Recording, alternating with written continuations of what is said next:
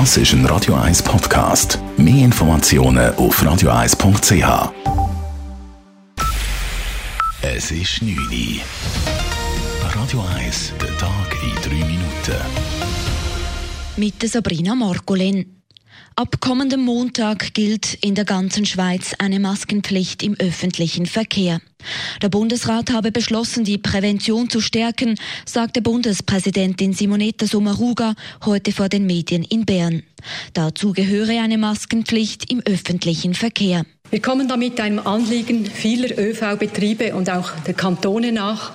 Sie haben sich eine einheitliche Regelung für die Schweiz gewünscht.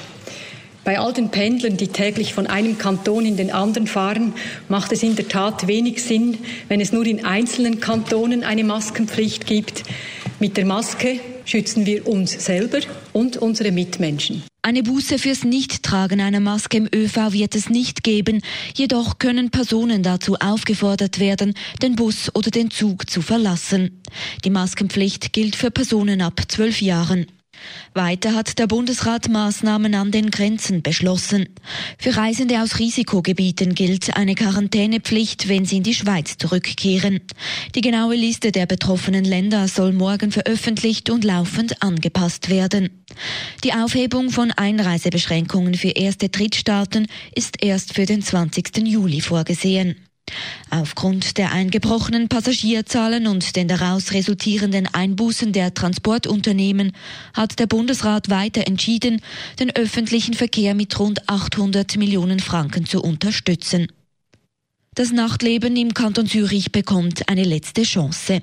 Ab diesem Freitag müssen Clubbesucherinnen und Besucher neu ihre Identitätskarte vorweisen und ihre Handynummer überprüfen lassen. So soll sichergestellt werden, dass das Contact Tracing funktioniert. Der Kanton Zürich reagiert mit den schärferen Vorschriften auf den Superspreader-Fall im Flamingo Club. Sollten diese Regeln nicht eingehalten werden, drohe den Clubs die Schließung, so Gesundheitsdirektorin Nathalie Rickli. Wegen einem einzelnen fehlbaren Club ist es aktuell unverhältnismäßig, alle Clubs zu tun. Aber wir beobachten das natürlich mit Sorge, die Entwicklung.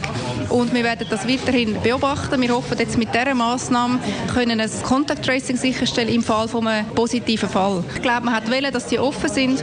Und jetzt müssen wir alle versuchen, bestmöglichst damit umzugehen. Nach dem Fall im Flamingo Club wurde die Arbeit für die Contact Tracer erschwert, weil viele Besucher falsche Kontaktdaten angegeben oder sich gar nicht erst auf der Gästeliste eingetragen hatten.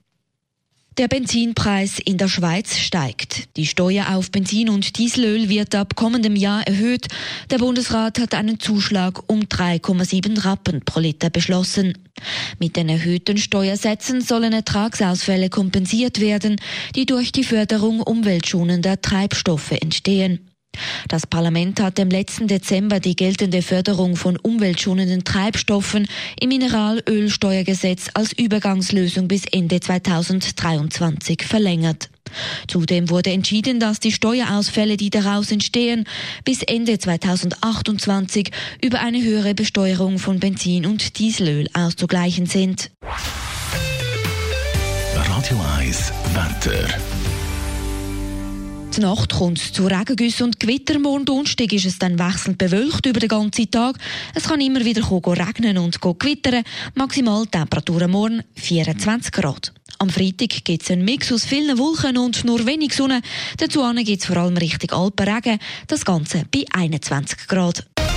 Das war der Tag in drei Minuten. Das ist ein Radio 1 Podcast. Mehr Informationen auf radio1.ch.